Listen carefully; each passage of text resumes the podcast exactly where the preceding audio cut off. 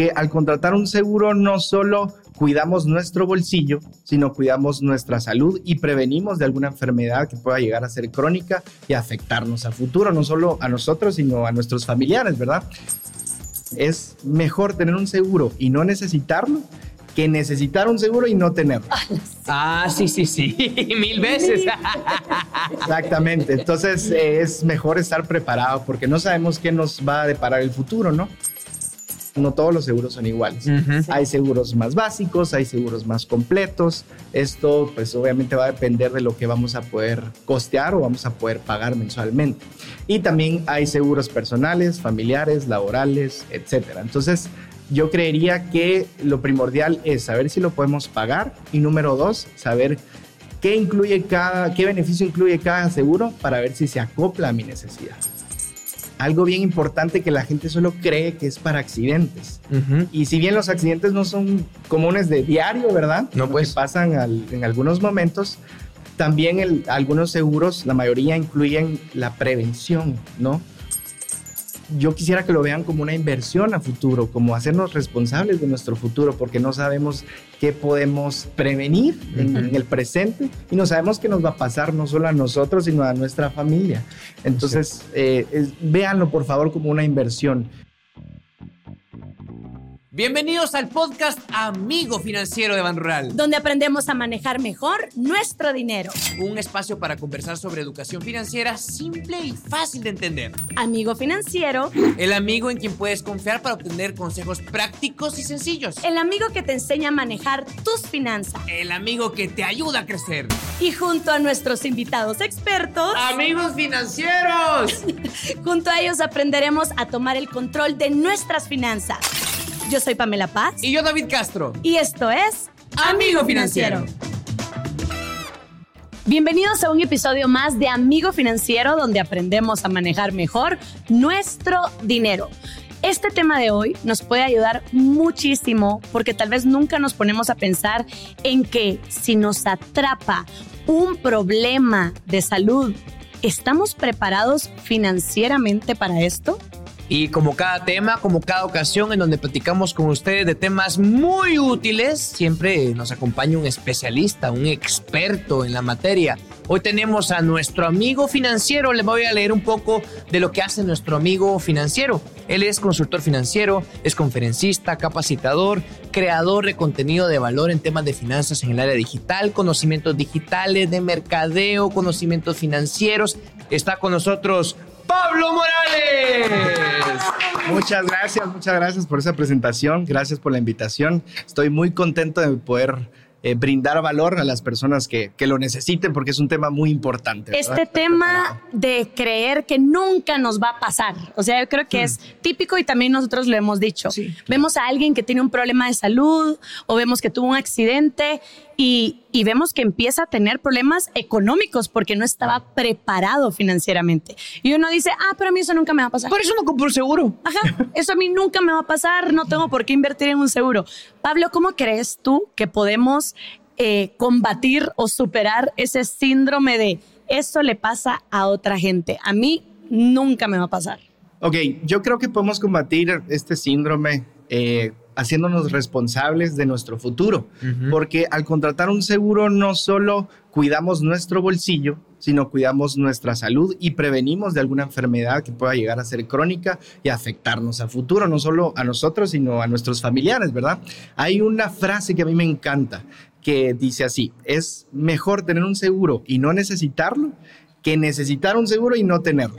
Ah, sí, sí, sí, mil veces. Exactamente, entonces eh, es mejor estar preparado porque no sabemos qué nos va a deparar el futuro, ¿no? Sí, porque a veces decimos, ay, estoy pagando tal seguro y ni lo he usado. Bueno, pues más vale tenerlo y no usarlo que llegar a necesitarlo y no tenerlo. Y no tenerlo. O sea, sí, me gusta esa frase y hay que apuntarla. Sí, porque con esa idea creo que nos decidimos a, optar por un seguro. Exactamente. Entonces, ¿crees? Y yo creo que también Pam y yo estamos en la misma sintonía que vos. ¿Crees que una buena forma o la mejor forma para prepararnos para un problema de salud que no ha llegado o un accidente que también atenta contra nuestra salud, porque lo hemos vivido y lo hemos visto, eh, la mejor forma es a través de un seguro. Exactamente, esa es la mejor manera. Eh, siempre hay personas que, por ejemplo, tienen unos ciertos ingresos y no les alcanza, por ejemplo, para un seguro médico. Entonces, eh, hay que evaluar realmente qué podemos costear, qué seguro se apega a nuestras necesidades, a lo que necesitamos, si es un seguro solo para nosotros o es un seguro familiar, ¿verdad? Mm. Entonces, es importante eh, saber si nos va a alcanzar todos los meses para pagar la cuota de ese seguro o mejor guardo algún fondo de emergencia. Ah. Fondo de emergencia. ¿Y cómo se maneja? O, por ejemplo, si tú has tenido un fondo de emergencia, ¿cómo lo has tenido? Eh, fácil. Miren, pues. No hay nada que podamos mejorar si no se mide. Entonces es importante llevar un control en nuestras finanzas, de cómo la manera como yo empecé y aún lo hago así, es un Excel de gastos mensuales, que incluso yo eh, regalo el Excel con fórmulas que ya hice solo para que lo llenen, ¿verdad? Ah. Eh, ya vamos a compartir tus redes para que, para que, la gente pueda tenerlo, sí. Entonces allí es donde yo coloco mis ingresos, ¿verdad? Bueno, eh, facturé tanto al mes y mis egresos son estos. Entonces tengo esta cantidad para guardarlo, ya sea para fondo de emergencias o ya sea para pagar un seguro. Que empecé con un fondo de emergencias porque no me alcanzaba para un seguro completo para mi familia, por ejemplo. Entonces prácticamente es colocar una columna en Excel con las fórmulas que pues son básicas y si no pues ahí yo se las puedo compartir y entonces ahí pongo fondo de emergencias o eh, monto eh, de la prima o lo que tengo que pagar de mi seguro. Entonces de esa manera podemos organizarlo. Por ejemplo, decir que a mi fondo de emergencia cada mes le voy a meter 50 quetzales, un ejemplo, ¿verdad? Entonces ya calcularlo en mi presupuesto y tenerlo ya sea en una cuenta ¿verdad? La cosa es que está en nuestro presupuesto, ¿verdad? El fondo de emergencia y como dice Pablo, apuntarlo para que sea prioridad cada mes. Pablo, supongamos que eh, Pame y yo sí tenemos seguro médico y tratamos de ahorrar, ¿verdad? Tratamos de ser lo más ordenados posible con nuestras finanzas, pero supongamos que Pame y yo, o yo en este caso, nunca tenía un seguro y hoy tomo la decisión, por fin me convenciste vos, me convenció el podcast de Amigo Financiero y digo, sí, qué fregados. Voy a adquirir, voy a comprar un seguro.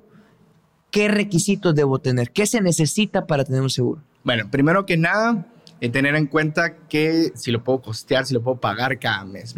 Recordemos que hay personas que no todos son asalariados, hay algunos que son emprendedores, o hay algunos que tienen un ingreso más alto en algunos meses, otros ingresos más bajos sí, pues. en otros meses. Entonces, lo primordial es pagarlo todos los meses, porque si me agarra algún siniestro, algún accidente, y no pago hace tres meses, disculpa, pero no te vamos a poder atender. Sí, ya no hay cobertura. Exactamente. cierto. Entonces, eso es lo primero, saber qué podemos eh, costear. Número dos, saber qué necesidades tengo yo, porque pues no hay seguros genéricos, ¿verdad? No todos los seguros son iguales. Hay seguros más básicos, hay seguros más completos. Esto pues obviamente va a depender de lo que vamos a poder costear o vamos a poder pagar mensualmente. Y también hay seguros personales, familiares, laborales, etcétera. Entonces, yo creería que lo primordial es saber si lo podemos pagar y número dos, saber qué incluye cada, qué beneficio incluye cada seguro para ver si se acopla a mi necesidad. y a mi estilo de vida. Y a mi también. ¿Y a qué edad crees tú que uno debería ya de empezar a ver por su salud futura, o sea, invertir en un seguro o en el de su familia? Ok, pues yo no pondría una edad como tal, porque hay personas que empiezan a trabajar o a generar ingresos a los 18, otros hasta los 28, o sea, no hay edad. Entonces yo diría que empiecen cuando ya eh, generen ingresos, ¿verdad? Porque me puedo preocupar a mis 16 años, por ejemplo, pero no voy a tener ingresos, no voy a poder como costear un seguro. Entonces, eh, a la edad que empeces a generar ingresos y puedas pagar un seguro médico, entonces ahí yo creo que es importante no solo empezar a preocuparse, sino empezar a accionar, ¿verdad? Sí. ¿Qué es lo que se cree de, un seguro médico o lo que creemos muchos es que un seguro médico te va a cubrir la renta hospitalaria cuando caigas con una enfermedad o en un accidente. Entonces dice uno, bueno, con este seguro voy a pagar menos de hospitalización por esta enfermedad o accidente pero yo me imagino que hay más beneficios en un seguro médico. Claro, hay muchos más beneficios. Em, por ejemplo, algo bien importante que la gente solo cree que es para accidentes. Y si bien los accidentes no son comunes de diario, ¿verdad? No, pues. Que pasan en algunos momentos. También algunos seguros, la mayoría incluyen la prevención, ¿no? O sea, porque el guatemalteco común, si no paga un seguro y siente algún achaque, eh, por ejemplo, les duele, no sé, eh, el pecho, por ejemplo. No, hombre, es que fui a jugar una chamusca la semana pasada y es por eso. O oh, no, hombre, es porque comí tacos. Entonces, no, no recurrimos al médico. No. Y si pagamos un seguro, eh, el seguro nos incluye visitas médicas, medicamentos, medicamentos laboratorios eh, para accidentes. Entonces, incluso algunos tienen limpiezas dentales anuales. Ah, sí, pues, nutricionistas. Eh, hay algunos incluyen seguro de vida. Exactamente. Sí. También, también el seguro de vida. Pero entonces ahí podemos prevenir alguna enfermedad. Por ejemplo, bueno, estoy pagando un seguro y hace cuatro meses no lo utilizo eh, entonces, por algo chiquito voy a ir al médico. Entonces, mire, esto puede ser algo cancerígeno o algo que puede llegar a una enfermedad crónica. Ajá. Entonces, me lo trato ahorita y eso es una prevención también. Sí, es que no solo es para cuando nos pase algo, sino prevenir. ¿Y cómo nos ahorramos de verdad en las visitas? Ah, sí. Para chequeos, para las consultas. Eh, consultas, para estudios, para exámenes que tengamos que hacernos. Adquiriendo un seguro, uno sí ahorra bastante. Exacto. Hace poco nos, nos tocó, tú tuviste que hacerte exámenes y... Ah, exámenes y, Intervención también. Y exámenes invasivos con intervenciones que es para prevenir algo a largo plazo. Y yo también, yo me quebré el pie y muchas cosas me, me ayudó demasiado poder tener el seguro y hasta mis terapias eran mucho más accesibles que hubiera sido sin seguro. Venían tus terapias cubiertas eh, dentro de la póliza del seguro, sí, sí, sí. Ajá. Y, y nunca es tarde, ¿verdad? Porque la gente cree, tal vez ahorita va escuchando el podcast y dice y hace el análisis.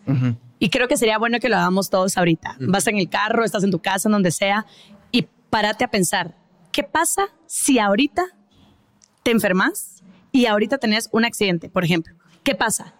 ¿Tenés para cubrirlo? O sea, ¿tenés dinero o estás viviendo? O sea, justito, nunca has pensado que te podría pasar.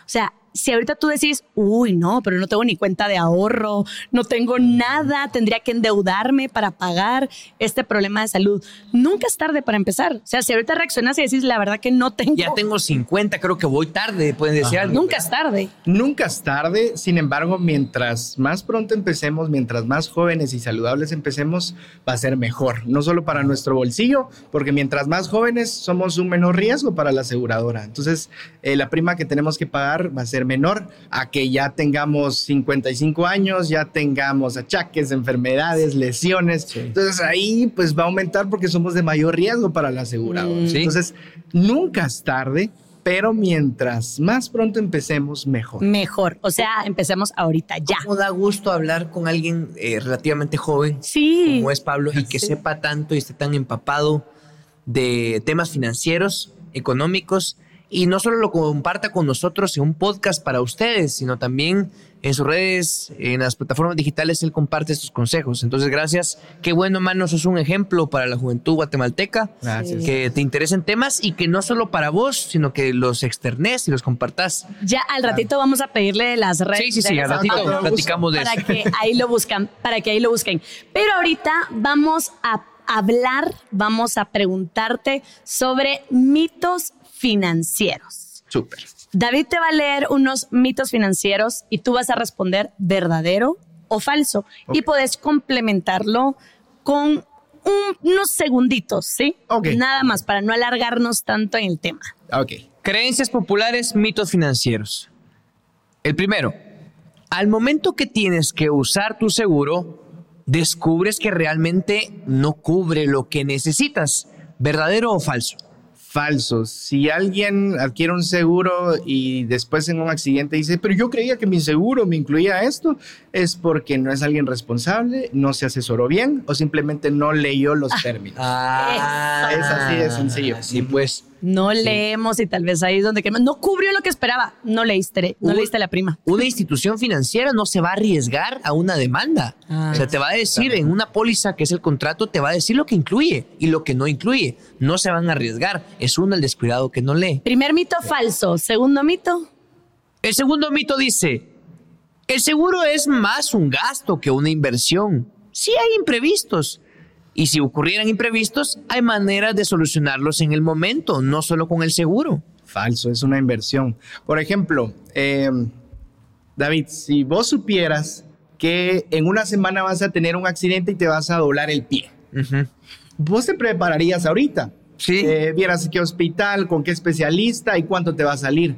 Pero como no nos avisan los accidentes, ni los siniestros, ni nada, entonces es mejor estar preparado. Entonces, no solo es una inversión para nuestra salud, para nuestra prevención de la salud, sino para nuestro bolsillo. Porque cuando pase ese accidente, si voy a un hospital privado, cada noche que pase ahí, cada día, me va a salir carísimo si no tengo un seguro. Sí. Entonces es una inversión totalmente de donde se quiera ver. Es una inversión entonces. Buenísima respuesta. Último mito.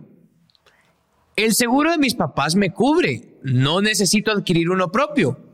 ¿Cierto o falso? Falso, porque la mayoría de seguros eh, de nuestros papás eh, pueden ser laborales, por ejemplo. Ajá. Entonces, si bien estoy dentro del seguro de ellos, no me va a cubrir todo. Tal vez me va a cubrir visitas médicas, accidentes específicos.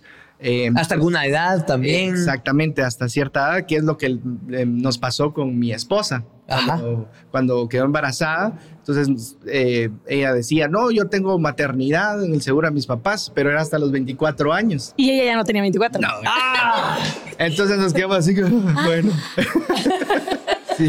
Entonces, eh, siempre es aconsejable eh, tener un seguro propio, un seguro personal, si, aunque estemos dentro de un seguro de terceras personas. O por ejemplo acá, si tú sabes que tus papás tienen un seguro, leer que te cubre, ¿verdad? Y no confiarte, sino que decir, mira, puedo leer qué me cubre, cómo me cubre, y después decir, ah, no, fijo, tengo que tener uno propio, entonces voy a invertir en eso, ¿verdad? No asumir. No asumir. Exactamente. Ajá, no asumir. Y ahorita mencionaste una anécdota que, que pasó con tu esposa y todo. ¿Tenés otra anécdota? Porque yo creo que las anécdotas siempre hacen que uno por fin entienda mejor un tema. Sí, ¿Verdad? claro, sí. Con la experiencia de otros, uno dice, ah, ya me convenciste. ¿Tenés otra anécdota de este tema? Claro, sí, tengo una anécdota con mi papá. Él enfermó hace algunos años atrás. Mi papá era una persona sana. Eh, iba a chamusquear más que yo, eh, hacía ejercicio, fue gimnasta, Comía bien. comía re bien. Ah, la fue un gimnasta. Sí, fue gimnasta. Pero eh, se empezó a sentir muy mal, con dolores de cabeza, y descubrimos que era una enfermedad crónica, era cáncer ya muy avanzado. Mm. Entonces, si bien es una historia triste, yo lo tomo como una lección y es- pues trato de darle la vuelta y poder decirle a la gente, prepárense, Ujú. porque fue bien triste no tener seguro, estar visitando hospitales generales. En los generales, lamentablemente, no se dan abasto. Sí, atienden al que se va a morir antes, ¿no? Exacto, Y si tienes problema. una enfermedad, si no se trata a tiempo, puede ser peor. Entonces, eh, fue un caso muy duro, tanto para él como para la familia. Gastamos muchísimo dinero en hospitales privados que al final eh, paramos siguiendo por lo mismo, ¿verdad? Porque queríamos que sanara. Los especialistas tenían citas hasta dentro de seis meses. Mm. Va de, de llamar a contactos, eh, conoces a tal persona, rogar por que lo atiendan. Entonces, todo eso nos llevó a decir, no, tenemos que estar preparados y podemos ah, brindarle valor, Ujú. decirle a las personas la situación de que vive Guatemala, ¿verdad? Porque, o sea, mi papá ya estaba grande, pero así le puede pasar también a alguien joven. Sí, pues sí, sí. Ahí, ahí, lamentablemente, ¿verdad? O sea, hay que platicarlo. Eh, hay casos de enfermedades terminales, crónicas, Exacto. eh, Hereditarias. que, que, se, que aparecen en edades tempranas, en personas de 18, 20 años, 6 años. Entonces, estas enfermedades o este tipo también de accidentes pueden llegar a cualquier edad a la vida de una persona. Ala, y esta historia que nos contabas, Pablo, primero, gracias, de verdad, Gracias por la confianza. compartirla. Gracias, Pablo. de verdad, uno, y qué lindo que tú le vas a decir, de, de cosas fuertes logra encontrar una lección y es mejor cuando uno comparte Ujú, esa lección. Pero lo que cuenta Pablo hoy creo que es el ejemplo perfecto de eso a mí nunca me va a pasar, ¿verdad? Sí. Porque tú dices, mi papá era, o sea, súper sano, o sea, hacía aquí, hacía allá y de repente enferma.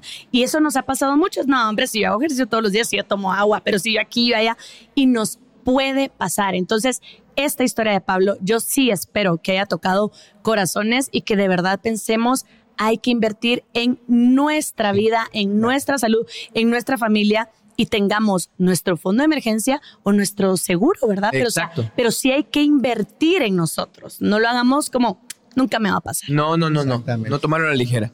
La gente muy linda que nos escribe, que ve estos contenidos de amigo financiero, siempre tiene preguntas cuando sabe que un experto va a estar con nosotros, un amigo financiero. Y nos escriben varios de ellos. Puede que algunas preguntas ya las hayas contestado en el podcast, pero nos sirve como resumen, ¿verdad? Como refuerzo. O como refuerzo, exacto. Dice Raúl, por ejemplo, y pregunta, ¿por qué es bueno adquirir un seguro de gastos médicos? Bueno, es bueno por los múltiples beneficios que nos ofrecen, como comentábamos anteriormente. Eh, recordemos que nos ayuda también a laboratorios, tenemos beneficios de medicamentos que son caros, tenemos beneficios eh, de limpiezas dentales, beneficios de accidentes, etcétera. Entonces, yo quisiera que lo vean como una inversión a futuro, como hacernos responsables de nuestro futuro, porque no sabemos qué podemos prevenir en, en el presente y no sabemos qué nos va a pasar no solo a nosotros, sino a nuestra familia. Entonces, eh, es- véanlo por favor como una inversión y pues podemos aprovechar estos beneficios de múltiples maneras. Como les dije anteriormente, no todos los seguros son iguales. Tenemos que saber qué incluye el mío, si es uno básico, uno más em, completo, etc. Ajá. Dice Laura, ¿qué es el deducible y cómo se calcula el deducible? Ok, el deducible en seguros médicos es como un monto que, se- que lo impone la aseguradora por no utilizar proveedores que eh, incluyen la- la- los asegurados. Vamos a poner un ejemplo. Ajá. Eh, yo tengo un tío que es doctor. Sí, pues, pues. Entonces yo voy con él, pero no abarca, el seguro no, No lo cubre. No lo cubre, ¿verdad? Entonces el seguro me cubre, eh, eh, me impone un, un costo por ir con un médico que no era dentro de, de la red. de la red, exactamente de la red de proveedores, o si voy a otro laboratorio, etcétera. Y el deducible no lo calculamos nosotros, lo calcula la aseguradora. Entonces, eso a la hora de firmar ya nos eh, colocan el deducible y esto depende de nuestra edad, depende de nuestro historial médico y depende de otros factores que los la aseguradora pues impone, ¿verdad? Ah, o sea, el, el porcentaje varía, ¿verdad? Entonces, Exactamente. los deducibles también van a variar. Son porcentajes de, lo, de una especie de copago que uno hace, ¿verdad? Exactamente, Sí. es el copago. Mm, es, prácticamente. Es lo que se llama en seguros médicos, exactamente. Dice Cristian, ¿es posible que una persona de la tercera edad adquiera un seguro de gastos médicos? Es muy poco probable, porque la mayoría de aseguradoras pueden asegurar a las personas a partir de los 59 años, perdón, hasta los 59 años. Ajá. ¿Por qué? Porque eh, de los 59 para arriba sos un mayor riesgo para la aseguradora. Exacto. ¿verdad? Tienes más enfermedades, estás más propenso a lesionarte, etcétera. Entonces, sí conozco algunas aseguradoras, mm, dos podría mencionar, que sí cubren a algunas personas de la tercera edad, pero imaginen el monto que pagar. Costosísimo, Sí, ¿verdad? por lo mismo. Costosísimo. No se puede arriesgar tanto una aseguradora con alguien que ya está a una edad muy avanzada. Pero aquí podemos hacer con nuestras personas de la tercera edad un fondo de emergencia. Exactamente. ¿Verdad? Muy Ahí bien, está. Mame, muy bien. Fuchica, he aprendido Sí, mucho con bien. Pablo hoy. Muy Sí, bien. pero esto tiene un poquito de lógica, ¿verdad? O sea, en, en un carro, un vehículo europeo que cuesta un millón de quetzales va a pagar mucho más seguro porque es un riesgo altísimo Sí. que un carro que cueste 50 mil quetzales. Esto es- Exactamente. va amarrado a la lógica, ¿verdad? No a un negocio, sino a la lógica A la del lógica. riesgo. Era lo que hablábamos anteriormente, por ejemplo, la, la consulta que me hicieron de nunca es tarde, sí, nunca es tarde, pero si hubiera contratado el seguro a los 55, ahí el seguro me cura hasta que yo me muera. Sí. Ajá. Y soy de la tercera edad. Pum. Eso es, Sí, eso pero es. empezar Ya se antes. arrancó antes. Empezar antes. Exactamente. A mis 90 podría estar cubierta, pero porque lo estoy pagando desde hace tiempo. Ajá. Hace tiempos, exactamente. Mario pregunta, ¿la prima de mi seguro de gastos médicos aumenta cada año? Primero me gustaría, Pablo, que volvamos a decir, por si alguien no lo sabe, ¿qué es la prima?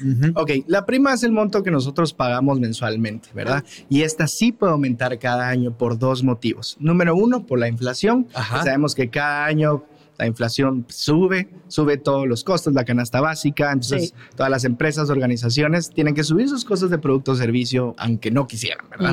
Porque si no, no es rentable. Y número dos, porque lamentablemente mientras más años pasan no nos volvemos más jóvenes, nos volvemos más grandes. Entonces estamos, eh, somos un mayor riesgo cada año para la aseguradora, entonces la prima debe aumentar, ¿verdad? Aunque siempre hay un rango de, aumento, ¿verdad? O sea, no, nunca aumenta demasiado. Por ejemplo, en pandemia, eh, la mayoría de aseguradoras no incluían... Eh, contra la enfermedad COVID-19, sin embargo, casi todas incluyeron dentro de su seguro y no pagaron. Apoyaron, apoyaron a muchas personas, las aseguradoras, sí. De hecho, nosotros tenemos un seguro médico de pareja, de esposos, y no sube más de 40 quetzales al año, de 50 quetzales al año, es muy poquito lo que sube. Eh, es considerable, nada más es por la edad y la inflación, pero son factores que no, tampoco es un monto desmedido. ¿verdad? Escuchando la respuesta de Pablo, digo, tiene toda la lógica. Antes tal vez, ay, ¿por qué suben? No, ahora tiene toda la lógica con lo que está explicando Pablo. Sí, cada vez somos un riesgo mayor. Última pregunta. Última, esta la hace Jessica y pregunta lo siguiente. ¿Puedo usar mi seguro médico en el extranjero? La mayoría de seguros médicos guatemaltecos eh, cubren Centroamérica la mayoría, aunque sean básicos o completos. Hay algunos seguros que son eh, un poco más escasos, que sí incluyen a nivel internacional, ¿verdad? O sea, eh, si se van a operar, no sé, algo a Estados Unidos o hay un especialista de algo del cuerpo en, en Europa, en España, por ejemplo. Entonces, esto es un gasto mayor, ¿verdad? imaginemos, aquí la salud es un poco elevada en cuanto a gastos. Exactamente, imagínense en Estados Unidos. Sí. Entonces, estos sí existen estos seguros, sin embargo, eh, valen el triple o el cuádruple de un seguro que cubre hasta Centroamérica. La cobertura también de accidentes fuera de Guate también ha de tener un costo extra. Claro, por lo mismo. Qué, qué amigo financiero tan bueno el que tuvimos hoy, de verdad. Gracias, Pablo, por tu tiempo. Gracias por explicarnos muy bien y de una forma muy fácil este tema y ojalá a ustedes les haya servido. ¿En dónde te podemos encontrar? Decinos tus redes sociales porque Pablo constantemente está dando consejos en sus redes. Y, y ofreció unos formularios para hacer eh, los gastos, entradas, egresos, para tener un fondo de emergencia. Claro. me pueden encontrar en TikTok, que es donde sube la mayoría de mis, mis videos, como Pablo, eh, Pablo Morales Ads como ADS al final. Ah, ADS. Ajá. Em, y ahí tengo mi sitio web. Hay otros documentos que les pueden servir, pero el que necesitan, que es el que decía David, es Excel de gastos mensuales. Yo ya hice todas las fórmulas, se los puse eh, con manzanitas, ingresos, egresos, ya solo para que ustedes vayan y llenen. Y llenen con sus números. Exactamente, y si quieren agregar otra columna, ahí les pongo instrucciones de cómo agregar con las fórmulas, etcétera. Porque muchas veces decimos, ah, sí, sí es importante tener un Excel de gastos mensuales, pero nunca lo hacemos. No lo hacemos, no. Y si te lo ponen más fácil, es como, ah, ya, ya lo hizo aquel, bueno, voy a, voy a empezar a llevar mis gastos Buenísimo. personales. Exactamente. Pablo, felicidades, mano. Gracias por la ilustración. Muchos éxitos, gracias por acompañarnos y gracias, a ustedes por escuchar o ver un episodio más de Amigo Financiero. Y hasta aquí llegó este episodio de Amigo Financiero. Espera, espera, espera. No malgastes tu dinero. Mejor escucha Amigo Financiero. Nos vemos en otro episodio de Amigo Financiero, donde aprendemos a manejar mejor nuestro dinero. Un espacio para conversar sobre educación financiera simple y fácil de entender. Ayúdanos a compartir este episodio con familiares y amigos que quieran tomar el control de su vida financiera. Encontrarás consejos prácticos y sencillos por parte de nuestros invitados expertos. Suscríbete hoy a YouTube, Spotify o en tu aplicación favorita para escuchar podcast y activa la campanita para que te avise cuando tengamos un episodio nuevo. Y no se te olvide seguirnos en todas las redes sociales de Ban Rural. Recuerda que puedes buscar más información sobre finanzas personales en la página amigofinanciero.com. Hasta el próximo episodio. Amigos financieros.